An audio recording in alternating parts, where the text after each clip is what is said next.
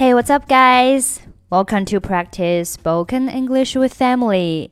欢迎收听和 Emily 一起练口语，我是 Emily。Okay, today's sentence is hook up with. Hook up with. Hook up with. Hook up with somebody 表示与某人相恋，与某人结识，或者是勾搭某人。 比如说，How did you hook up with that guy？你是怎么和那个男人好上的？How did you hook up with that guy? Do you think I can hook up with that girl? 你觉得我能追到那个女孩吗？Do you think I can hook up with that girl? 在今天的对话当中，你会听到这样一句话。Malia hooked up with the guy she met on holiday. 玛利亚和她度假时遇到的一个男人在一起了。这里，hook up with 就是表示勾搭、结识。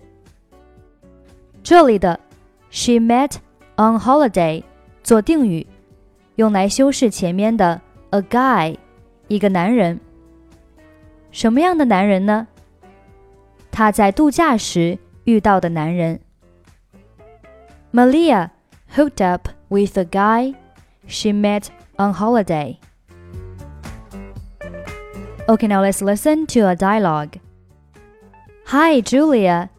How are things going? Everything is great, Ted. How are you? I'm doing really well. Ted, I'm pretty hungry right now.